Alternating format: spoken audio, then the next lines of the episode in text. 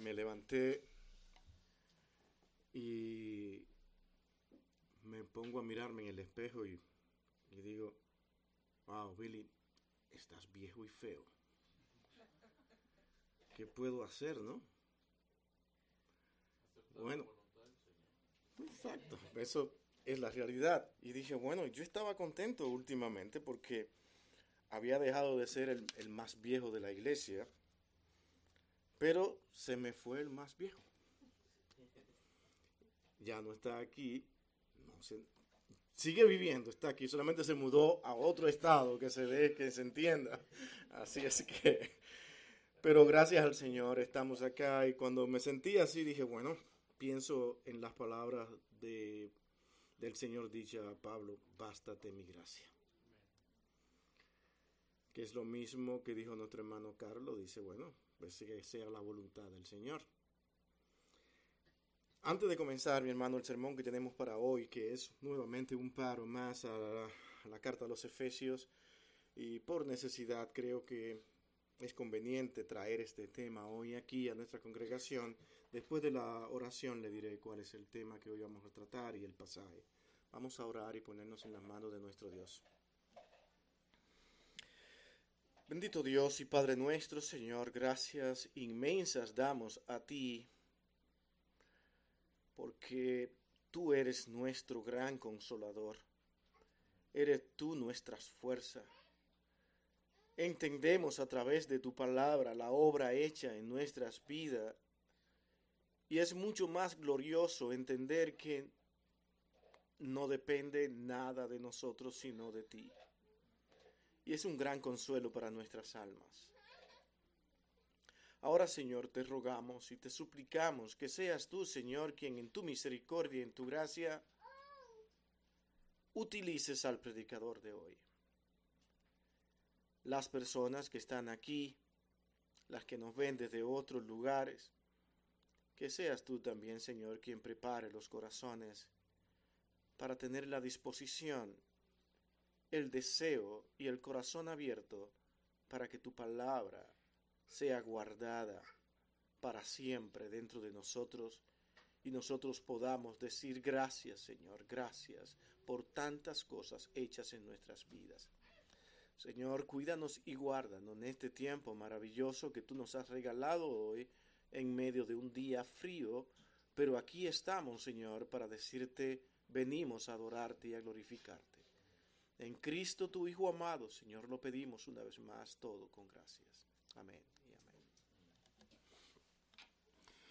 Bien, amados, yo quiero que nosotros vayamos a Romanos capítulo 8. Vamos a estar sustentando nuestro sermón de hoy en este versículo 1, aunque vamos a estar leyendo para dar respuesta o contexto a este versículo 1, los versículos 2 y 3 Luego nosotros estaremos también mirando los versículos 38 y 39 de Romanos capítulo 8, junto con otros textos más de las escrituras que hoy estaremos nosotros analizando para tratar este tema de hoy, que es la gracia como garantía. Podríamos ponerle ese título. Gracias al Señor porque su gracia nos sustenta, nos guarda y nos garantiza que un día nosotros estaremos con el Señor. Pongan mucha atención a esta parte, ya que nosotros cuando hablamos de gracia, todos parece que tenemos un entendimiento claro de lo que esto significa. Sin embargo, nos encontramos que aún personas no creyentes, incrédulas, hablan de la gracia de Dios ellos hablan de acuerdo a su conveniencia. Gracias a Dios cuando Dios te da algo favorable o material. Nosotros los creyentes damos gracias a Dios por todas las cosas, sean cuales sean y como sean y como vengan. Decimos, por fe sabemos que Dios lo está haciendo bien. Pero eso es algo sumamente extraño porque no parece ser entendido con nuestra mentalidad humana. Y eso es muy cierto. Mis hermanos, yo quiero que nosotros leamos esos textos. Noten el versículo 1. Ahora pues, ninguna condenación hay para los que están en Cristo Jesús, los que no andan conforme a la carne, sino conforme al Espíritu. Vamos a ir al 38 y 39 de este mismo capítulo. Y nos dice de la siguiente manera, por lo cual estoy seguro de que ni la muerte, ni la vida, ni ángeles, ni principados, ni potestades, ni lo presente, ni lo porvenir, ni lo alto, ni lo profundo, ni ninguna otra cosa creada nos podrá separar del amor de Dios que es en Cristo Jesús, Señor nuestro. Esos son nuestros textos hoy para hablar de la gracia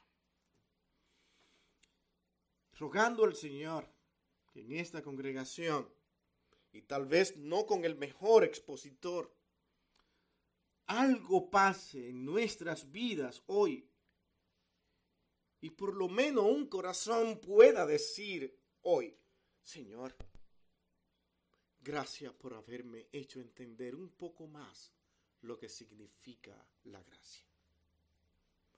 La gracia estará íntimamente ligada a la obra de Cristo. Y toda la escritura a mí me enseña que la obra de Cristo es perfecta. No hay fallo en ella. Todo lo que se quiso hacer desde la eternidad pasada fue logrado a través de Cristo sin fallos, sin errores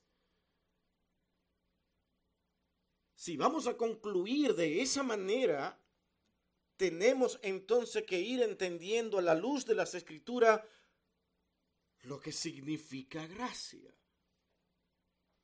Gracia definitivamente es algo que yo no merezco, algo que yo jamás podré alcanzar, pero alguien lo ha hecho por mí.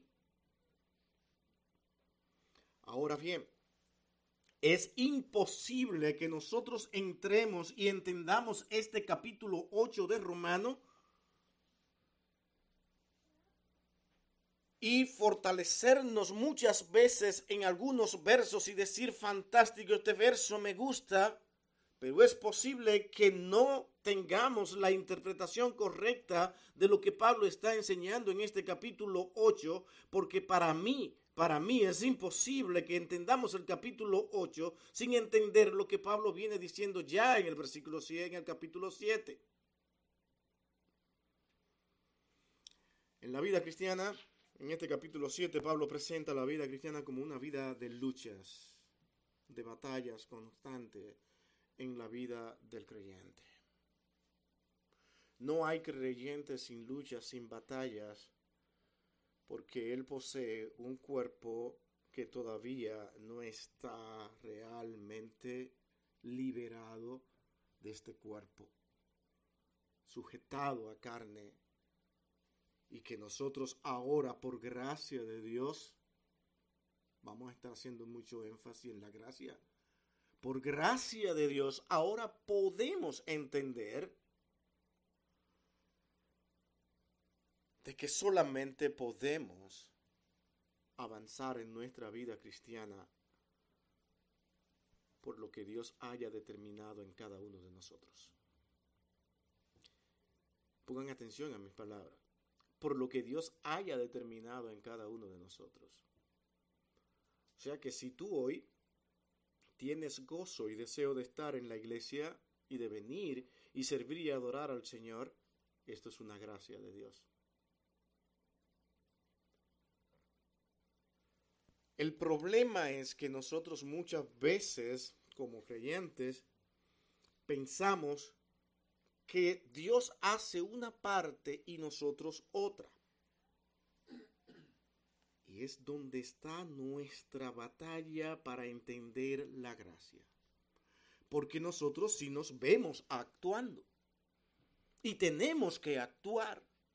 Y hacemos cosas que agradan a Dios, que glorifican el nombre de Dios y posiblemente alguien nos ensalce o nos exalte por nuestras buenas acciones.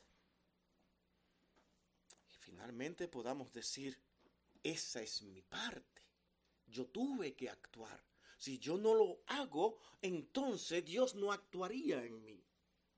Pero me encuentro con el dilema de que todas las escrituras me dice desde el inicio mismo que los hombres ya todos, todos en esta tierra están absolutamente condenados, que no hay vida en ellos, que están muertos sin Cristo y que solamente Dios mismo puede levantarlo que Él es el único y entonces ¿qué hago con esto? Yo estoy muerto y que todos somos pecadores y que no hay justo ni aún uno. Me encuentro con todas estas cosas y ahora digo, pero ¿dónde está mi parte? ¿Cómo fue que yo pude hacer algo? Hermano, es que el asunto está en que tú debes entender que no hiciste nada. Dios te ha capacitado para una labor específica en tu trayectoria por esta vida y te ha dicho, tú eres un extranjero y peregrino, yo te he llamado, tú eres mi hijo, yo te cuidaré, yo te, yo te voy a proteger. Y como veíamos en ese párrafo de la Constitución esta mañana, capítulo eh, el 8, es Dios realmente quien viene e intercede por nosotros. ¿Cómo puede Cristo interceder? Y esa intercesión de Cristo puede fallar. No puede fallar. Cuando Él intercede por nosotros constantemente es porque en verdad la obra que Él hizo está hecha. Pero en esas batallas, en esas luchas constantes que tienen los creyentes, nos encontramos ahora que vamos a encontrar aliados a nuestro, a nuestro alrededor. Yo tengo esta batalla, usted tiene esta batalla y de repente me encuentro que los demás creyentes en la iglesia se unen a esa batalla juntamente contigo porque esto es el cuerpo de Cristo. Supuestamente todos los creyentes deben estar preocupados por la vida espiritual de los demás creyentes. Y esa es la forma en que la iglesia camina y funciona. Pablo entendía estas épocas difíciles y él habló de ella en este capítulo 7 de Romanos. Los conflictos espirituales son comunes a todos nosotros. ¿Cierto o no? Nadie se puede librar. Estos conflictos son entre la carne y el espíritu. A veces estas batallas hacen que nos sintamos muchas veces hasta sin ánimo de luchar. Como dice ese capítulo 7 de Romanos, versículos 19 y 24, ¿qué decía Pablo con respecto a esto? Noten esos versos. Porque no hago el bien que quiero, sino el mal que no quiero. ¿Qué problema? Y si hago lo que no quiero, ya no lo hago yo, sino el pecado que mora en mí. Así que, queriendo yo hacer el bien, hallo esta ley, que el mal está en mí. Mucho cuidado aquí en esta parte. Porque sería muy fácil concluir diciendo, perfecto, está claro que Pablo está diciendo aquí, el culpable no soy yo sino que el culpable es ese pecado que mora en mí. Así es que yo siempre voy a estar bien, pero el, el culpable es el pecado. Mi hermano, mucho cuidado con esto porque de aquí se han desprendido doctrinas sumamente complicadas, complejas y muy falsas como es la del dualismo. No sé si algunos la conocen, donde se hace énfasis a esas dos existencias humanas que es la carne y lo espiritual. Lo espiritual no sirve para nada, la carne no sirve para nada y únicamente lo que es el espíritu debemos nosotros realmente darle importancia. Sin embargo, a todos nosotros Dios nos dio un cuerpo, Dios nos dio un espíritu y ambos tienen que sujetarse a Dios, deben estar sujetos para hacer la voluntad de Dios y todos deben caminar como Dios quiere que funcionemos. Es en este cuerpo que yo le sirvo, es en este cuerpo que nosotros hablamos del Señor, es en este cuerpo que caminamos y vamos a los lugares que debemos de ir. Por tanto, este cuerpo debe ser cuidado, protegido, no únicamente el espíritu. Por eso con esta doctrina que prácticamente eh, inicia desde creo que del siglo VI antes de Cristo con Zoroastro, esto camina y comienza a funcionar involucrándose incluso en el cristianismo de una manera eh, terrible y dañina no, mi hermano, eso no es lo que Pablo está diciendo aquí en este texto. Él está diciendo algo sumamente relevante con respecto a nuestras actitudes, nuestros comportamientos, nuestras luchas, entender que estamos bajo un cuerpo de pecado y que Dios mismo lo reconoce y que a pesar de todo eso, Él decidió salvarnos, no porque yo me lo mereciera, sino porque Él lo quiso hacer por usted y por mí. Perdonen si con esto le bajamos los ánimos a muchos que piensan que son muy espirituales, muy consagrados porque se lo han ganado, porque han hecho sus esfuerzos. Mi hermano, sé que ese mismo esfuerzo y todo ese ánimo que usted tiene también lo puso Dios en usted. No hay nada absolutamente que usted haya puesto.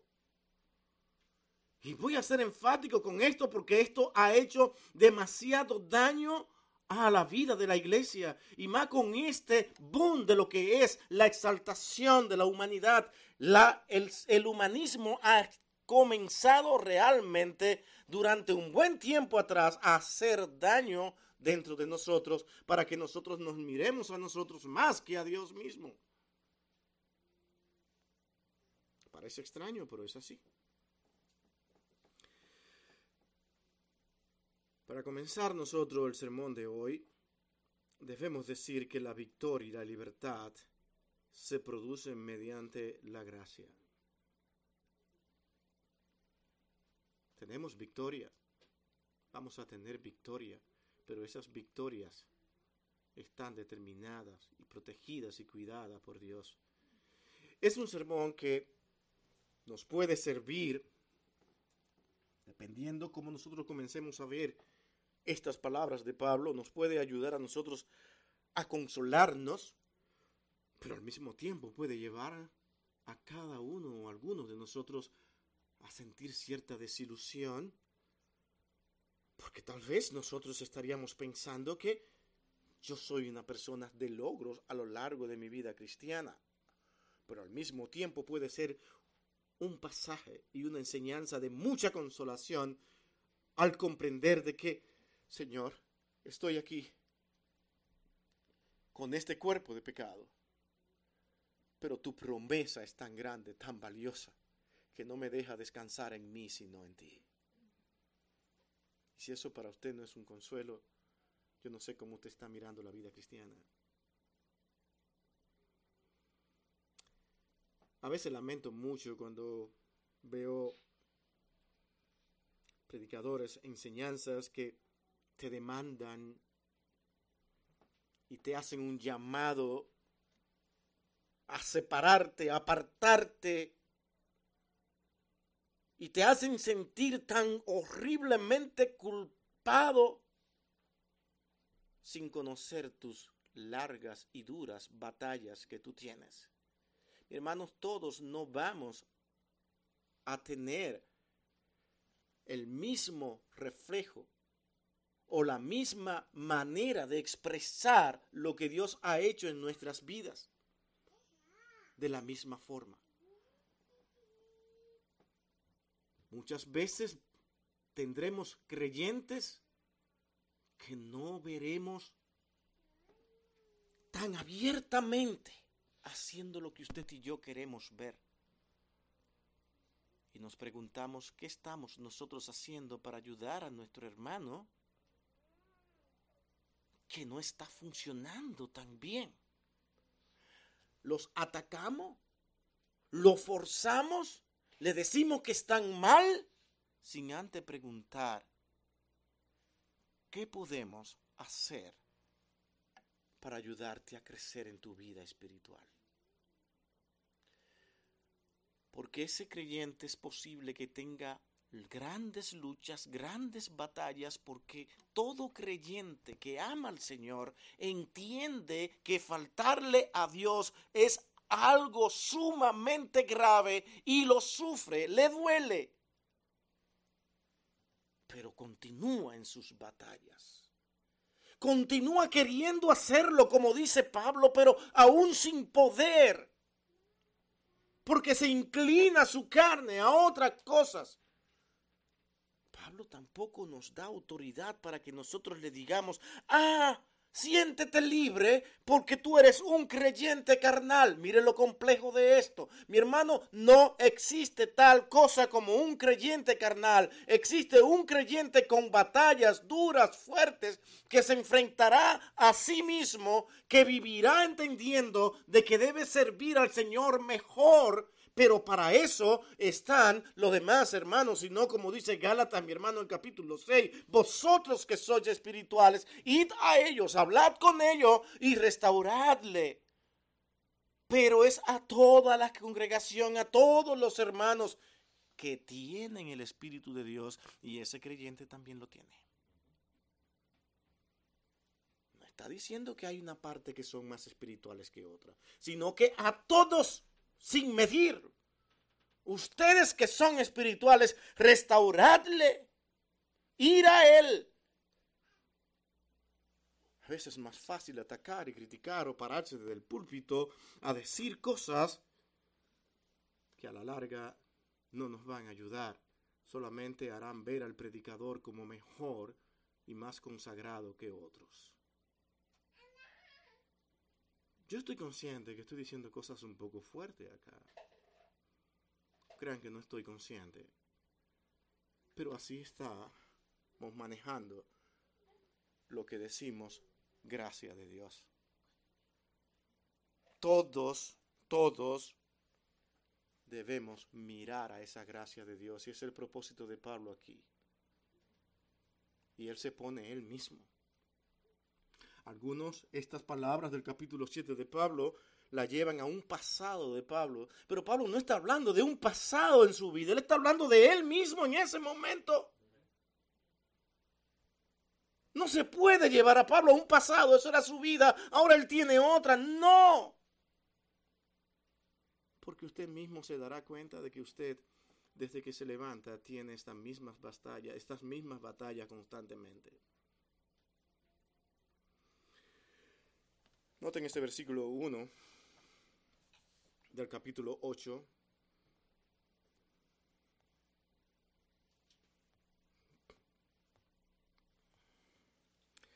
Ahora pues ninguna condenación hay para los que están en Cristo Jesús, los que no andan conforme a la carne, sino conforme al Espíritu. Ahora podemos ir entendiendo esta situación aquí. Porque Pablo abiertamente, después de haber hablado de lo que pasaba en el, capítulo 7, ahora dice, es que ninguna condenación hay para los que están en Cristo Jesús. No, es, no pueden ser condenados si están en Cristo Jesús y pertenecen a Él. No, no hay manera porque pertenecen a Él. Cristo hizo la obra en ellos. Sí tienen una batalla, sí tienen una lucha constantemente, pero la gracia de Dios los cuida, los protege y los trae a su servicio, les hace reconocer quiénes son. Por eso es que mi hermano no puede haber creyente no puede haber creyente, y repito una y otra vez, que en verdad no entienda que Él es un pecador que merece la muerte y la condenación. No existe un creyente que piense lo contrario a esto. Todo el creyente cuando abre sus ojos y ve la luz y es despertado por Cristo, lo que primero comienza a ver, Señor, yo no merezco que tú me salves comienza a ver todas las cosas perversas y terribles que hay en su corazón. El inconverso no justifica lo bueno que él es, lo mucho que ha logrado, lo mucho que ha alcanzado. Yo no soy como tú, yo no me parezco a ti, yo soy muy diferente. El creyente vive constantemente humillado ante la presencia de Dios porque entiende quién él es. Pero Pablo dice, es que ninguna condenación hay para personas que estén viviendo de esa manera para agradar al Señor, que ahora entienden que dependen enteramente de Él y que no hay nada en ellos que pueda llevárselo a Dios y decirle, aquí están mis obras, aquí están mis buenas actitudes. Así es que yo pacientemente espero en esta esquina a que tú me des el galardón que yo me merezco por mis buenas acciones. No lo verás, no lo verás, porque todo lo que nosotros podamos lograr, lo obtendremos a través de la gracia de Cristo nada más. Y es así como Pablo lo ve en este texto. No hay condenación para los que están en Cristo Jesús. Ya Él los ha salvado. Los que, aquellos que no andan conforme a la carne, sino conforme al Espíritu. ¿Cómo va a andar un creyente? ¿Cómo va a andar un creyente? No mirando la carne despreciando todo lo que es perverso y desagradable a Dios. Y cuando por su carne caiga en alguna de estas cosas, mirará nuevamente la gracia de Dios, llorará, sufrirá, porque Él no anda conforme a la carne. Él anda ahora conforme a lo que ese espíritu que ahora vive en Él le va a dictar. Pero las fuerzas no vienen de Él. Y es eso mismo lo que Pablo dice en ese versículo 25 del capítulo 7. Volviendo a él, ¿qué dice Pablo ahora? Dice, mi hermanos, yo doy gracias a Dios para que esto se entienda claramente. Yo doy gracias a Dios por Jesucristo, Señor nuestro, que yo, asimismo, con la mente sirvo a la ley de Dios. Ese es mi deseo, ese es mi corazón, eso es todo lo que hay. Ahora reconozco quién yo soy, mas con la carne a la ley del pecado. Y repito, esto no es dualismo, sino que el creyente ahora entiende cuál es su posición. Ahora él entiende que esas actitudes de la carne no son un juego y que yo simplemente con venir y hacer un ayuno desaparecen. Que si yo hago aquello que glorifique a Dios va a desaparecer. Mi hermano, es que las cosas no desaparecen por nada que tú hagas. Las cosas realmente, únicamente pueden ser una gloria y una ventaja y una victoria cuando tú haces lo que dice Hebreo, poner los ojos y las miradas en Cristo Jesús. Nada más. Siempre mira al Señor. Porque es lo que dice Pablo, yo doy gracia a Cristo, porque en esta situación, cuando la ley del pecado quiere controlar mi vida, yo miro a Cristo y digo, Señor, te necesito más que nunca. Sí, hijo, yo estoy aquí para interceder contigo. Es una larga batalla, es una larga lucha que continuará hasta el final de nuestros días, donde nosotros incluso muchas veces llegaremos a preguntarnos una y otra vez, Señor, ¿en verdad yo te he conocido? Viene la misericordia de Dios. Hijo, acuérdate por quién murió Cristo. Tú hallarás consuelo en estas palabras continuarás adelante. En otras palabras, el creyente nunca se da por vencido a pesar de todas las dificultades, a pesar de reconocer quién es, porque la evidencia clara es lo que dice Mateo 24 cuando dice que aquellos que en verdad han sido redimidos y salvados por Cristo, ellos van a perseverar hasta el fin. Larga batalla, pero hasta el fin van a estar ahí.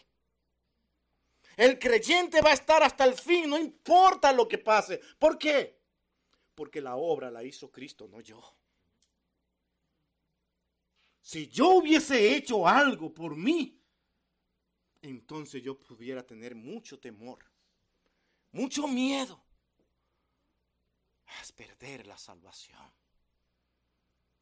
Pero resulta que la salvación no la alcancé yo. La salvación vino por gracia. Y la obra fue hecha por Cristo. ¿Qué leímos esta mañana? Leímos un texto en la escuela dominical que dice que ninguno de lo que tú me has dado se ha perdido. ¿Tenía Cristo la visión de ver a los redimidos? ¿Era Dios o no era Dios? ¿Le fue revelado o no? ¿Por qué estas palabras de Cristo? ¿Qué importancia tienen? La obra que vine a hacer va caminando perfectamente bien. Y lo que yo veo es que todos, todos lo que tú me has dado, ninguno se han perdido. Yo me quedo meditando en esas palabras y digo, mi mente se pierde, se turba, pero solamente ocurre cuando yo estoy pensando demasiado en mis obras, en lo bueno que debo ser. ¿Y sabe qué es lo que Dios quiere? Que no pienses tanto en lo bueno que tú eres, sino en lo que tienes que hacer para glorificar el nombre de Dios. Glorifica el nombre de Dios sin esperar méritos, sin esperar nada. Haz lo que tiene que hacer, porque tú viniste a esta tierra y Dios te ha llamado, no es para dejarte sin hacer nada, sino para que tú pongas en práctica tus capacidades y tus dones. Y esos dones incluso no me los gané yo, como se los ganan las personas en el mundo. Las cosas que le dan porque han tenido ciertos méritos, se han portado bien, han sido muy capacitados en algunas áreas y le dan premios. No, es que estos premios de dones que Dios da realmente han venido sin que tú hicieras absolutamente nada, pero te lo han dado para que tú lo pongas en práctica. Y van a funcionar. Tarde o temprano van a funcionar. Que Dios lo que hace lo hace bien hecho.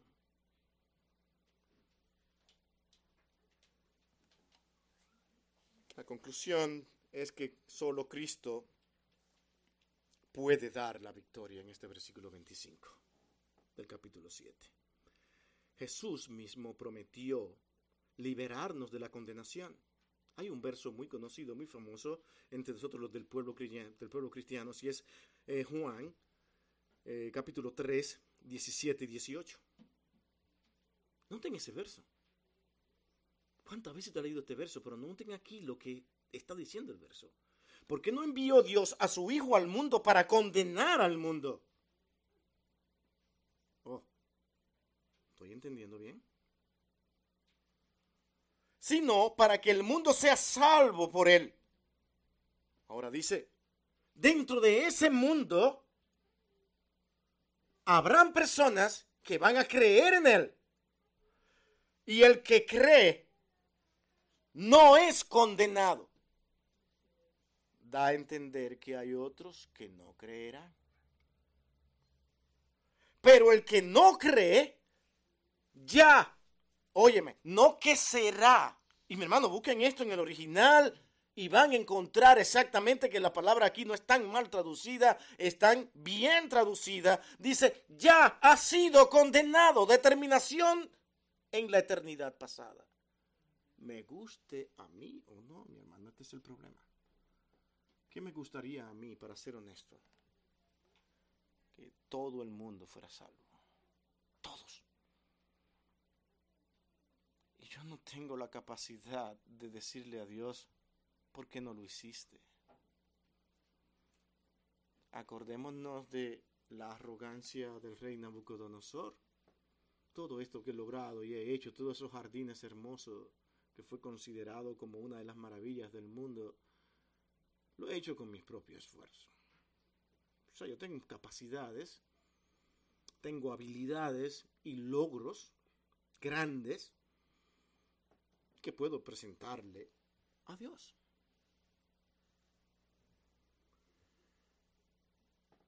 Tuvo que concluir diciendo en ese capítulo 4 de Daniel, después de haber pasado por lo que tuvo que pasar por simplemente estas palabras de arrogancia, Dios es el que hace en el cielo y en la tierra lo que Él quiere. Y nadie puede venir y protestar y decirle, ¿por qué lo hiciste de esta manera? Es que Él hace lo que Él quiere, son sus criaturas como quiere. Yo solamente tengo que decir, Señor, gracias por tu gracia. Ah, pero qué duro se nos hace a nosotros entender eso. Consecuencias del pecado. Dios está preparando un pueblo digno estar ante su presencia. Y eso únicamente puede ser posible no por mis méritos, porque ya, yo ya estaba perdido, yo ya estaba muerto, solamente por los méritos de Cristo. Todo esto que la Escritura nos presenta con respecto a lo que es un cordero en sangre, es una manera de Dios revelarse al hombre, de Dios darse a conocer de que lo que vendría más tarde, siglos después, era de Él.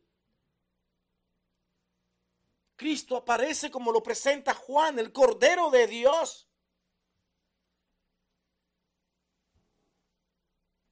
No lo que el hombre decida traerle a Dios.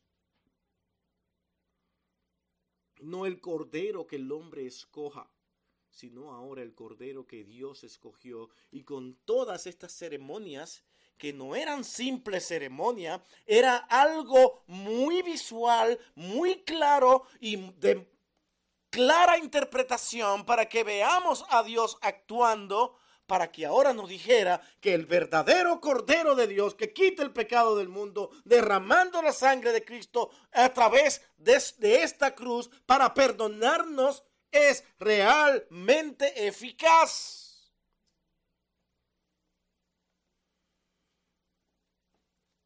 Pero no lo hizo como nosotros tal vez queremos y quisiéramos.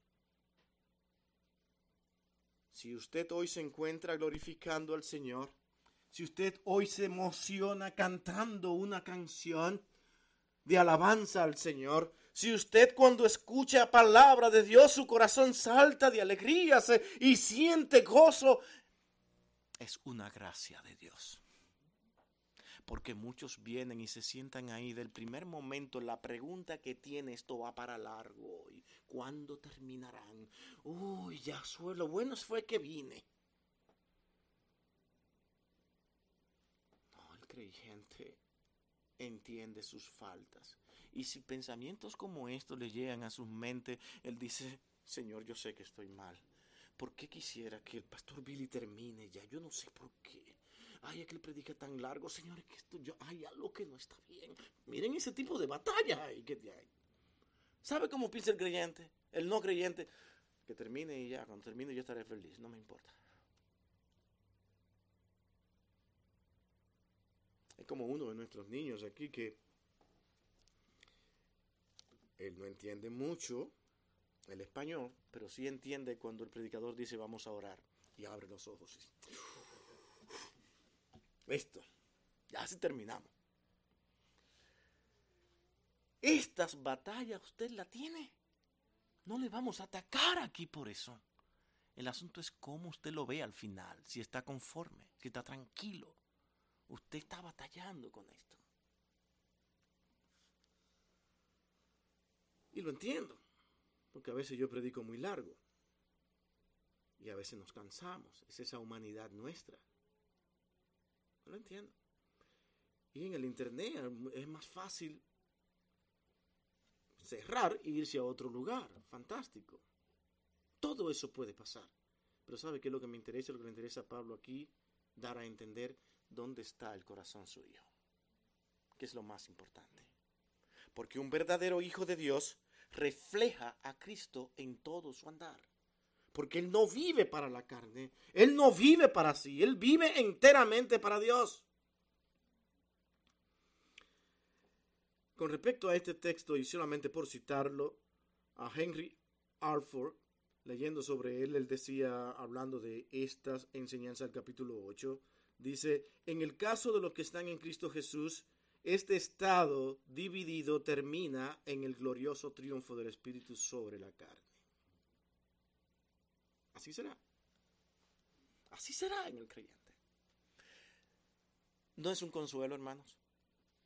Después de tantas luchas, tantas batallas, tantas cosas que no queremos hacer, y que si volvemos a hacerla como dice Pablo y seguimos ahí, al fin por misericordia, por gracia y por la ayuda que el Espíritu de Dios ha estado haciendo en todo el transcurrir de nuestras vidas, mi hermano, saldremos victoriosos. porque usted es un creyente llamado por Dios. Pero qué glorioso es cuando vemos que comenzamos a hacer luz al mundo, que comenzamos a influenciar a otro y decimos, Señor, gracias, gracias porque pudiste hacerlo, porque ¿quién soy yo? para poder influenciar tan grandemente en esta persona. Nos sentimos gozosos cuando en verdad podemos influenciar con nuestras vidas a otro. Pero cuidado, cuidado cuando lo que logramos no nos tiramos encima nosotros. Ah, es lo que el Señor ha hecho en mi vida y lo adornamos de una manera muy espiritual. Pero al final es una gloria para mí mi hermano, entender esa otra parte que es otra enseñanza de la Escritura, lo que es decir la gloria de Dios, es sumamente delicado.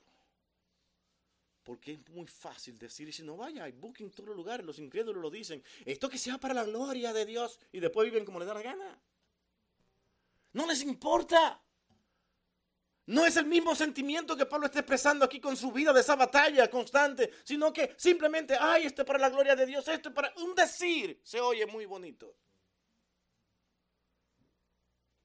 Son tantas cosas y detalles que están ahí, escrito en la palabra de Dios de manera sencilla, pero nosotros a veces somos más influenciados por el vocablo del mundo que por lo que Dios mismo nos dice a nosotros que somos.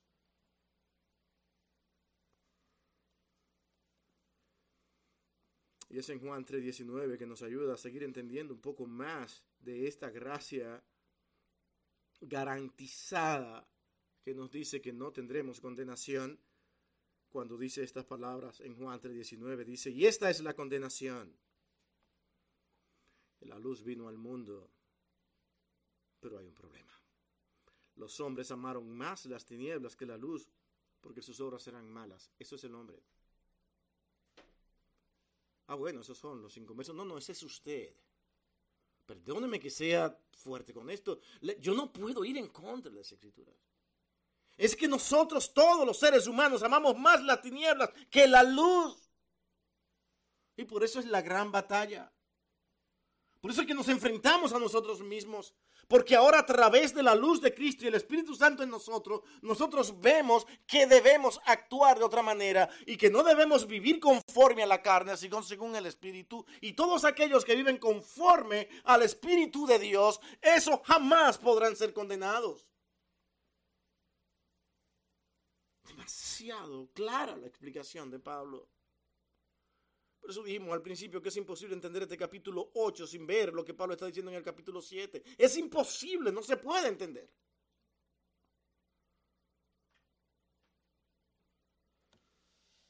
La gracia garantiza, mi segundo encabezado, la liberación del dominio de la ley. Ah, hablar de esto ahora, ¿no? Pero noten, mi hermanos, en, los, en el versículo 2 y 4 de este capítulo 8 estos textos que nos dicen de la siguiente manera, dice, porque la ley del Espíritu de vida en Cristo Jesús me ha librado de la ley del pecado y de la muerte. Qué gran consuelo. Descansamos en esas palabras porque venimos de batallar, de luchar con nosotros, de las constantes cosas que nos pasan que no quisieran ni quisimos que nos pasaran. Y esto pueden ser muchas cosas que nos lleven a mirar nuestras vidas y colocarnos más en esta carne. Te dirá que no. Pero la pérdida de un familiar muchas veces nos puede separar de Dios. ¿Por qué, Señor? ¿Por qué lo hiciste? ¿Qué pasó acá? Todos tendrán que irse algún día. Y estamos aquí nosotros todos hoy mi hermano, Dios ni lo quiera. Pero fácilmente nosotros no vengamos el domingo, o alguno de nosotros. No me gusta esta iglesia. Aquí hablan de cosas trágicas. Mi hermano, esto es realidad. ¿Y sabe lo que Pablo está diciendo aquí? Es que debemos realmente sustentar nuestro gozo no por lo que pueda pasar en esta tierra, sino por lo que ya Dios ha hecho por nosotros. Y cuando nosotros entendemos lo que Dios ha hecho por nosotros, mi hermanos, esto es un eterno gozo en la vida cristiana. Porque si nos vamos de aquí mañana, pues ¿a dónde nos vamos los creyentes? Es a un glorioso lugar, mi hermano, pero para esto tenemos que tener convicción de lo que es nuestra obra hecha por Cristo. Esa seguridad, esa convicción que nos da gozo. A veces yo me siento que, le falto al Señor, porque a veces, y de verdad lo digo aquí, me voy lejos y no quiero con esto grabar a nadie, sobre todo de mi familia. Digo, wow, Señor, cuando yo esté contigo, si fuera hoy, así ya me fuera. Y, a veces creo que sí, que le fallo al Señor con eso. Porque yo debo vivir el tiempo que Dios me dio y vivirlo aquí y gozarme aquí, porque ya la obra está hecha. Y nos olvidamos de que ya lo hizo por mí, ya lo hizo. Y nunca dependió de mí, sino porque en su misericordia lo hizo. Y eso es lo que dicen estos versículos 2 y 4. Nos sigamos leyéndolo. 2 y 3, hasta el 4, perdón. El 3. Porque lo que era imposible para la ley, ahora habla aquí a aquellos aferrados a este sistema de ley que no era malo, que era perfecto, el problema no es que era malo, sino que era demasiado perfecto para el hombre. Y el hombre no puede sujetarse a tanta santidad y tanta pureza como son los mandatos directos de Dios. Y es por eso que Pablo dice, yo era débil por la carne, lo, que mismo, lo mismo que está explicando en el capítulo 7, mi debilidad ahora me hace ver de que jamás por la ley yo podría haber alcanzado al Señor. Aunque también como estamos mirando en la escuela dominical, la gracia de Dios, a pesar de Cristo no haber sido encarnado todavía, ya había comenzado a hacer efecto también por misericordia y por gracia en todo el Antiguo Testamento. Pero los hombres llegaron a creer y a pensarse que si se sujetaban a la ley, ellos podían ser salvos. Había que hacer muchas obras, había que comportarse de manera perfecta y mientras mejor yo cosas hiciera, yo jamás yo podría obtener el cielo. Podría obtener mi salvación y mi liberación. Y Pablo comienza a decir, no, no, no, aquí hay un problema. Yo era muy débil por la carne, pero Dios, enviando a su Hijo en semejanza de carne, en forma de carne de pecado, y a causa del pecado, Él condenó al pecado en la carne. Pero no solamente al de Él, sino al de todos nosotros. Eso lo explica en otros textos. Ahora Pablo dice, ¿para qué hizo esto? Miren el versículo 4. Para que la justicia de la ley se cumpliese en nosotros la justicia de la ley, o sea, no es mala. ¿Si lo ven? Esa se cumpliese en nosotros. Él lo hizo por nosotros, en otras palabras. Que no andamos ahora, y repite lo del versículo 1. Conforme a la carne, sino ahora conforme al Espíritu. Eso se aplica a nosotros ahora que andamos en Cristo Jesús. Decía al principio, quiera el Señor que en su misericordia nos ayude a entender por lo menos un poquito más de lo que significa la gracia. La gracia es un tema delicado porque es uno de los temas menos entendidos en la, vida de la iglesia hoy en día.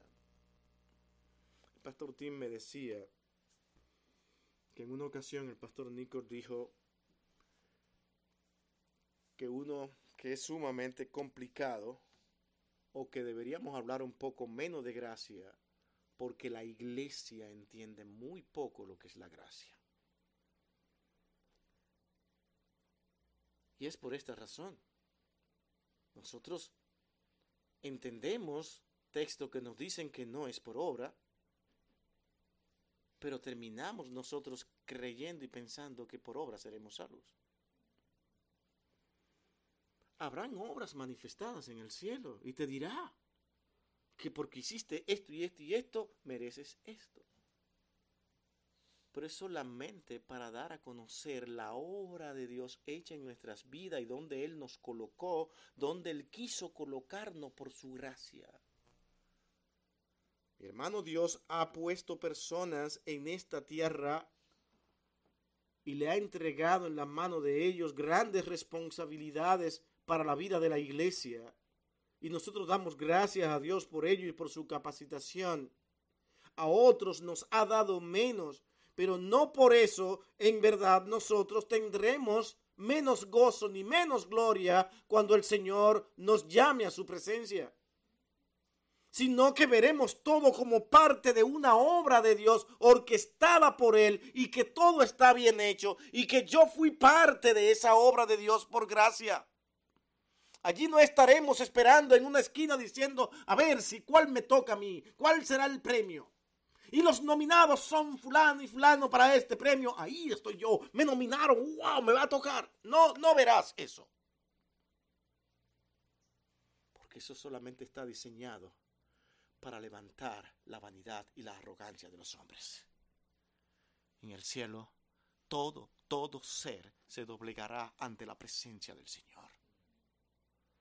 Y verá su gloria como nunca antes la ha visto.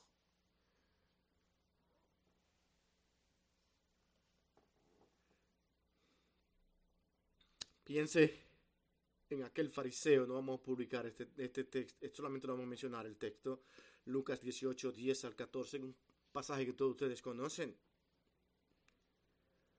para dar a entender de que no podemos ser salvos ni guardados por Dios mediante la observancia de esta ley. No podemos. La ley me dice, este soy yo, yo me porto bien, yo soy diferente a los demás. Te lleva, te lleva a la fuerza a creer que por actuar de una manera tal, tú serás mejor que fulano. Y es el ejemplo de aquel fariseo y el publicano, Señor, mira, que yo no soy como los demás. Y aquel hombre publicano solamente pudo decir, Señor, sé propicio a mí que soy un vil pecador. Palabras de un verdadero creyente que ha entendido quién Él es. Hasta que las personas no entiendan quiénes son, no han conocido al Señor. Porque lo primero que hace un creyente es reconocer quién Él es ante la presencia de Dios. Él no se presenta aquí, Señor, aquí está tu Hijo amado, tu apreciado, el que tú hiciste para, manifestarle al mundo tu grandeza a través de mí, Señor. ¡Wow! Aquí estoy. ¿Cuál es mi lugar? Bueno, el lugar tuyo será uno que quema mucho y arde mucho porque viviste para ti, para tus glorias, para tus vanidades. Sorpresas. Así es la vida cristiana. Mi hermano, es interesante notar que los Gálatas trataron de mezclar la ley con la gracia y se percataron de que era inútil. Acordémonos que Gálata es una carta escrita en tiempos de inicios de la iglesia. Había mucha confusión. Había muchas cosas que, ¿qué hacemos? ¿Qué podemos hacer? Y la paciencia de Pablo utilizado por Dios para con estos hermanos en Gálatas es lo que lleva a Pablo a escribir estas palabras en Gálatas 2, versículo 16, palabras muy conocidas por nosotros, cuando les explica con amor, con paciencia a esta iglesia las siguientes palabras. Dice, sabiendo que el hombre, mi hermanos amados, no es justificado por las obras de la ley, Imagínense esto a los Gálatas que estaban creyendo otra cosa. Pero entonces, ¿cómo es? ¿Qué, qué, vida? ¿Qué vida es esta? sino que es por la fe en Jesucristo. Ah, Jesucristo.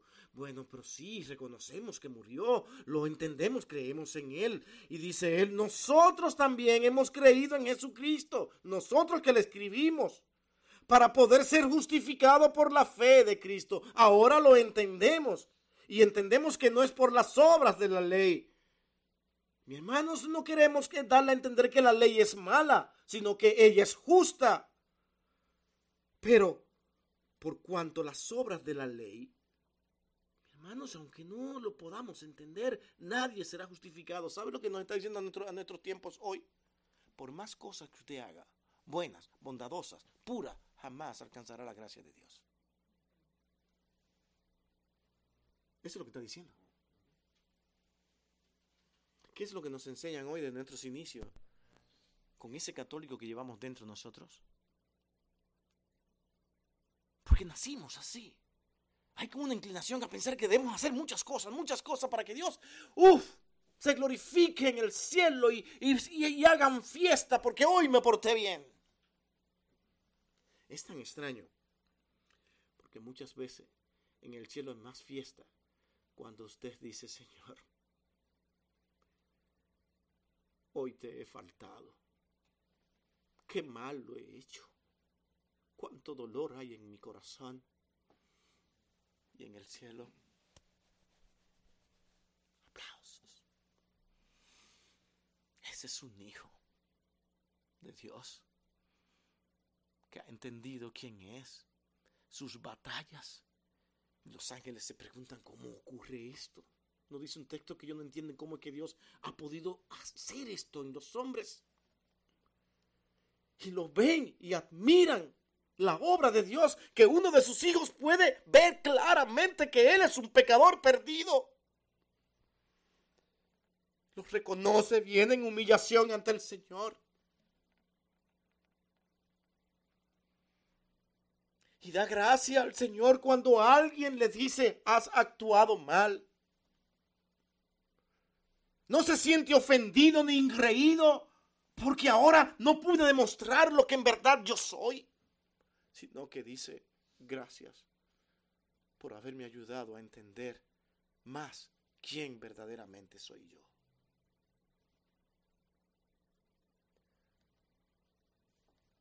El creyente no busca su gloria. El creyente busca la gloria de aquel que lo hizo todo por él. Porque Él es justificado por la obra de Cristo, no por sus obras. Gálatas 3:24 continúa diciéndonos que aquella ley es buena, muy buena. Fue como aquella nana que cría al niño, no es su hijo, pero lo cría y lo cuida, lo protege para irlo llevando por buenos caminos, suponiendo que aquella, que aquella nana sea buena, porque hay otras que solamente trabajan por dinero. Y desde que se van los, los padres, hacen lo que quieren con esos hijos. Pero este es el ejemplo que la escritura pone. Ha sido nuestra guía, nuestro gallo para llevarnos a Cristo. Así lo dice el texto. Miren, observenlo. El mismo verso lo dice. De manera, hermanos, aquí, aquí no estamos para decirle, dice Pablo, a ustedes que esta ley es horrible, que es mala, que no, es todo lo contrario, es demasiado buena. Es como alguien me ha dicho, es que la ley es un buen capitán, pero nosotros muy malos soldados. ¿Se entiende? De manera, dice Pablo, que la ley ha sido nuestro ayo para llevarnos a Cristo. A fin de que fuésemos justificados por las obras. Noten que no dice obra, debería haber dicho obras aquí, pero lo que dice es a fin de que fuésemos justificados por la fe. ¿Pero la fe en quién? En toda la obra que el Señor ha hecho a favor nuestro, siendo Cristo la parte culminante de esta salvación.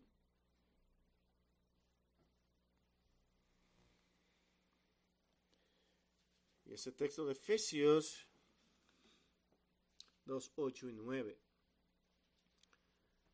cuando dice que nosotros no somos salvos por obra que hubiésemos hecho, sino por gracia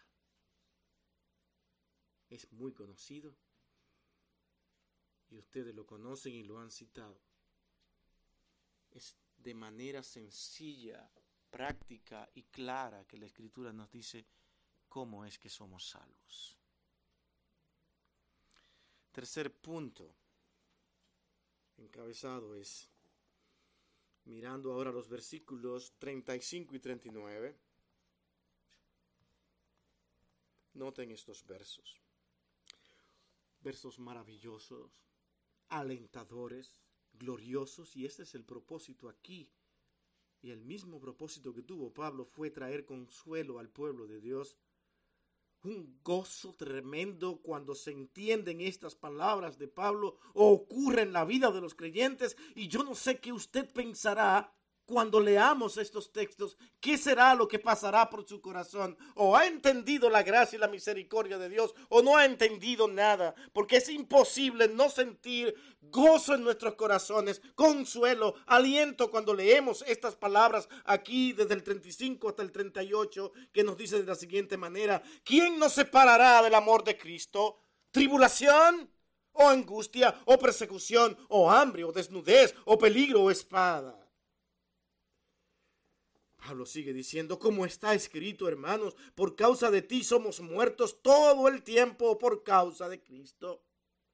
Somos contados como oveja al matadero, no importa lo que nos pueda pasar. Muchos van a ir en contra de nosotros. Antes, en todas estas cosas, mis hermanos, tengan en cuenta que somos más que vencedores por medio de aquel que nos amó. Y Pablo lo demostró hasta el final de sus días, entregando su vida por Cristo, no amedrentándose. Y en una cárcel, en vez de llorar y lamentarse, cantó himnos al Señor, porque él entendía que Cristo, la sangre de Cristo, lo había redimido y que él tenía algo más glorioso en este mundo y que nada, nada podría separarlo de ese amor de Cristo. Por lo cual, dice Pablo en el 38, estoy seguro que de que ni la muerte, ni la vida, ni ángeles, ni principados, ni potestades, ni lo presente, ni lo porvenir, ni lo alto, ni lo profundo, ninguna otra cosa creada nos podrá separar del amor de Dios que es en Cristo Jesús, Señor nuestro.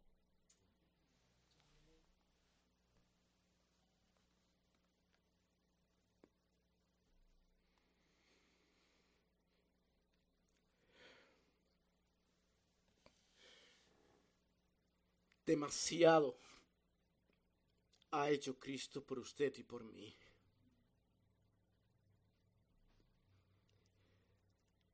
Para que nosotros ahora querramos decir, apártate Señor, que aquí van mis buenas obras. Tú no fuiste suficiente. Es que la garantía es esta lo que Él hizo por nosotros, nos confirmará, nos asegurará, nos glorificará y nos llevará a la presencia del Padre. Porque la obra la hizo Cristo, no yo, que soy un vil pecador, que constantemente tengo que vivir batallando con mis pecados.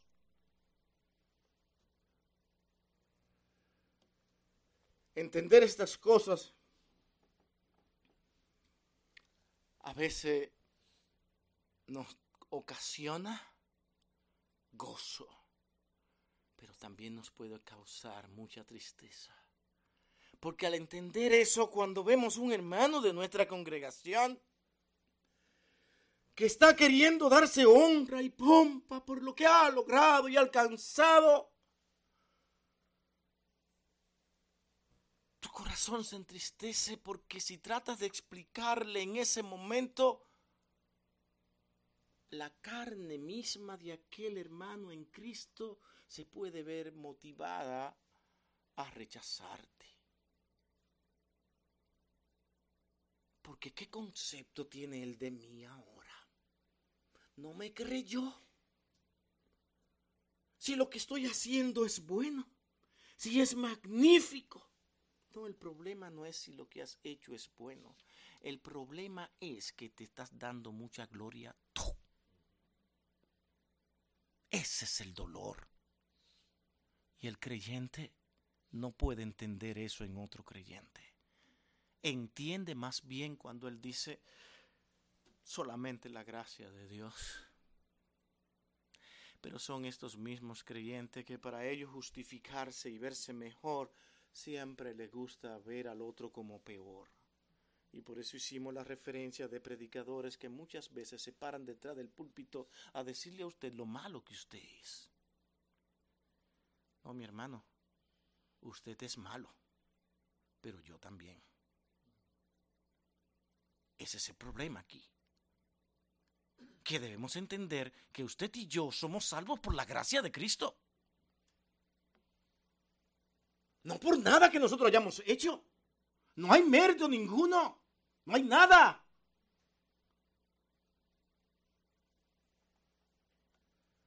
Por eso es que Pablo pregunta, ¿quién nos podrá separar del amor de Cristo? ¿Quién? Es que el amor de Cristo es un verdadero amor, puro, santo, sin mancha. Nada, no hay falta en ese amor. Y cuando Él lo hizo, lo hizo por ese amor verdadero, que no es falso ni buscando nada, porque Él lo tenía todo. Solamente lo hizo por usted y por mí. Por misericordia. Traducido, gracia aquí.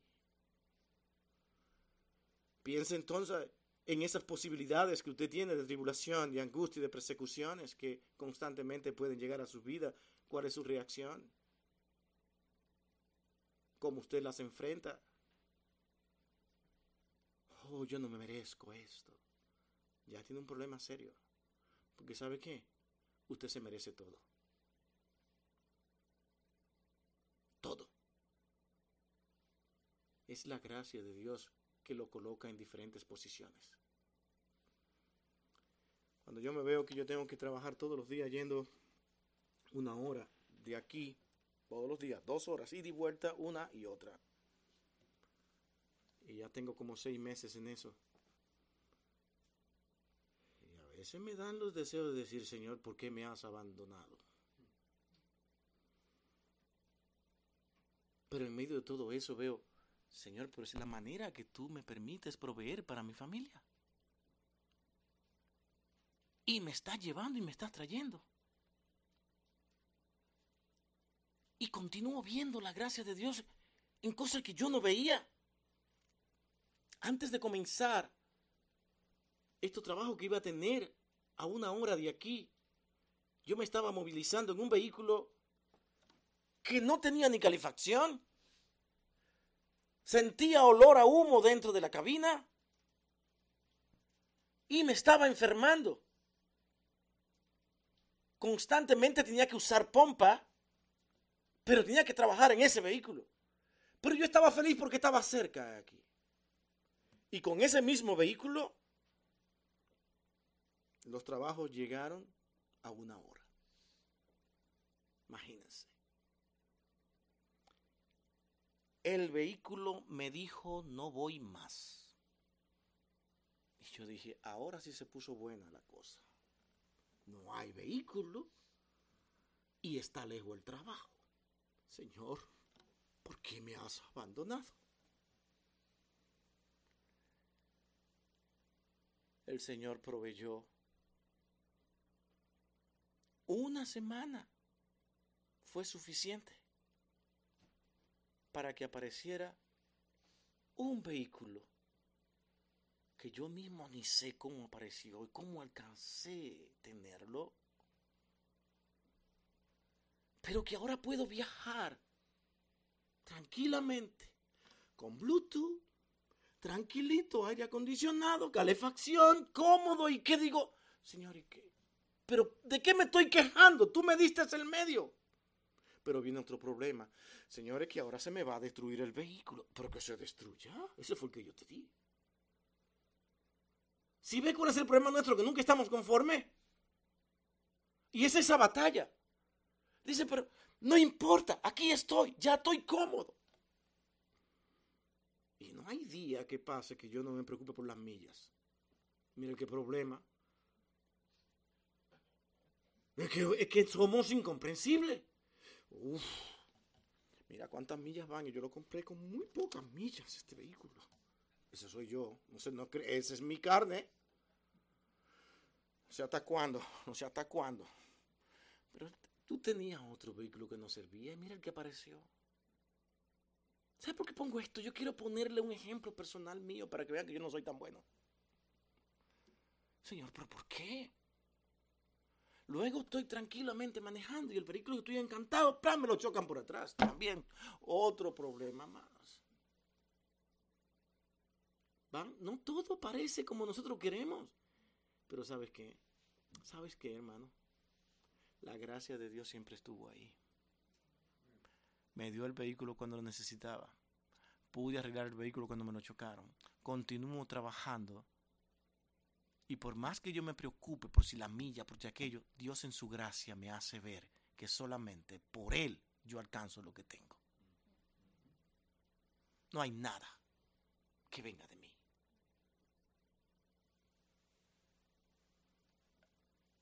Yo estoy feliz. Estoy feliz. Y aquí estoy haciendo alarde de, de, de mi vehículo, ¿no? Dirá usted. Sí, lo tengo, me gusta. Vehículo grande, amplio para trabajar, tranquilito, cómodo con todo. Pero qué maldad la mía que aún le sigo pidiendo más al Señor.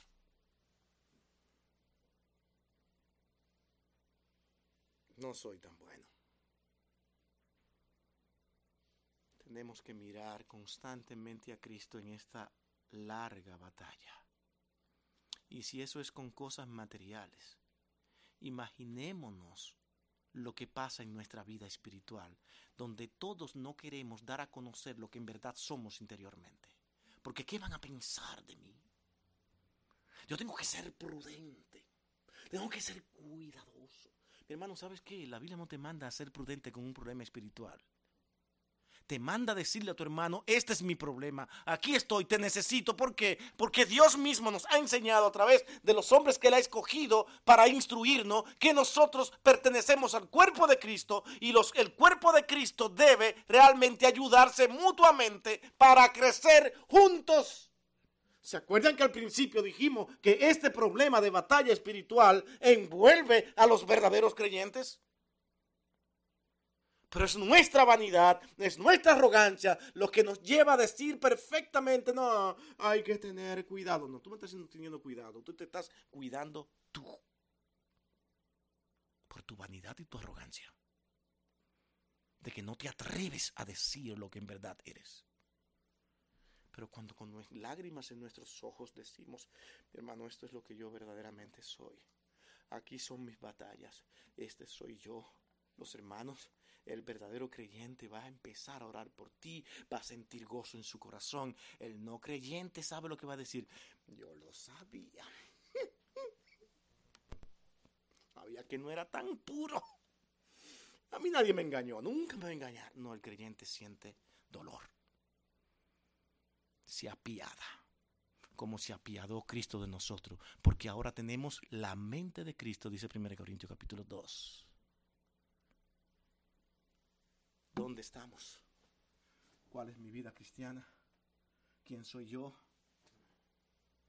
¿Y quién es Cristo para mí? Esa es la pregunta que debemos hacernos constantemente. Cuando no sabemos lo que somos delante de Cristo, viviremos atacando las debilidades de los demás, las faltas de los demás, en vez de orar por ellos.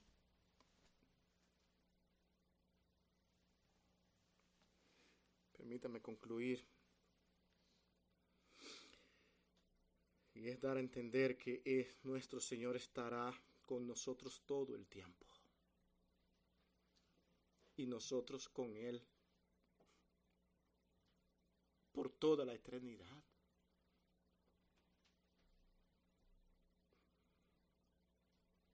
¿Usted ha respondido realmente a la invitación de Dios para salvación? ¿Está usted respondiendo adecuadamente? ¿Tiene usted estas batallas con usted y diciendo, Cristo, Cristo, Cristo es mi esperanza? No yo. ¿Está usted confiando en las garantías de la gracia realmente?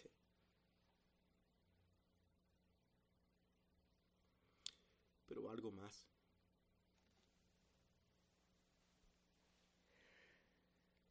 ¿Quiere usted hablarle con todo su corazón a alguien de este amor de Cristo.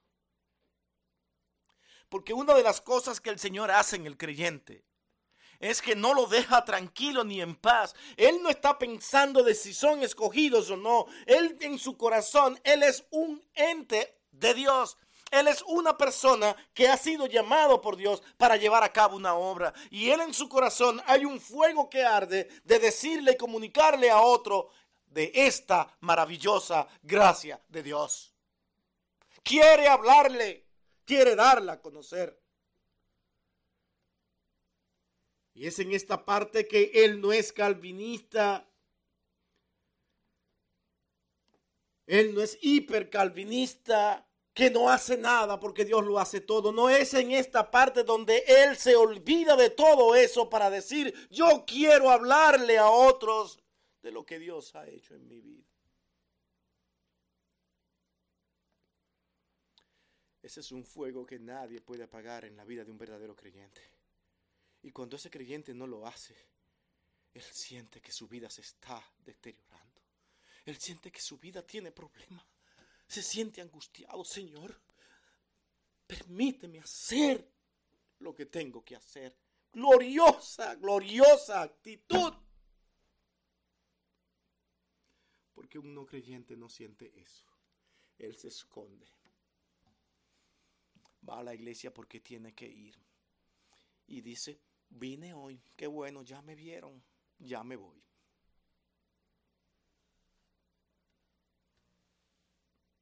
En una ocasión dijimos que nosotros aquí no vamos a forzar a nadie a venir ni a ir.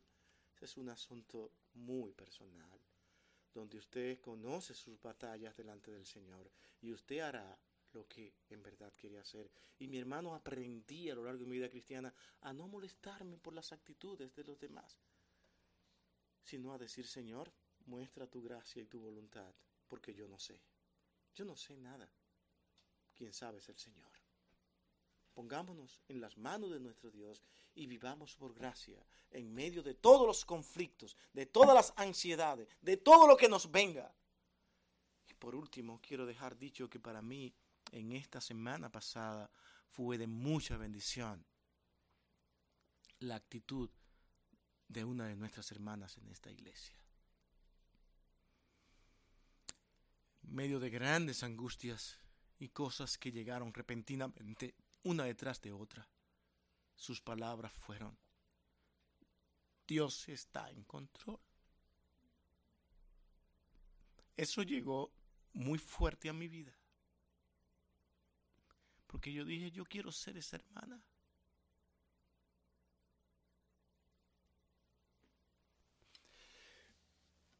Vamos a orar, hermanos. Bendito Dios y Padre nuestro. Tu palabra es tu palabra. ¿Quiénes somos nosotros para cambiarla? Es lo que tú has hecho por nosotros. No nos merecemos tanto.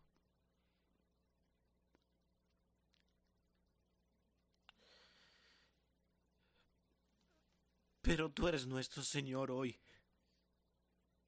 nuestro Salvador. Y quisiéramos que nuestros hijos, nuestros familiares, fueran parte de esta gracia. Pero no podemos hacerlo nosotros. Contestar esas peticiones también son parte de tu gracia y tu misericordia. Solo en ti, Señor, podemos ser sustentados. En Cristo, tu Hijo amado, Padre, te damos las gracias. Amén y amén.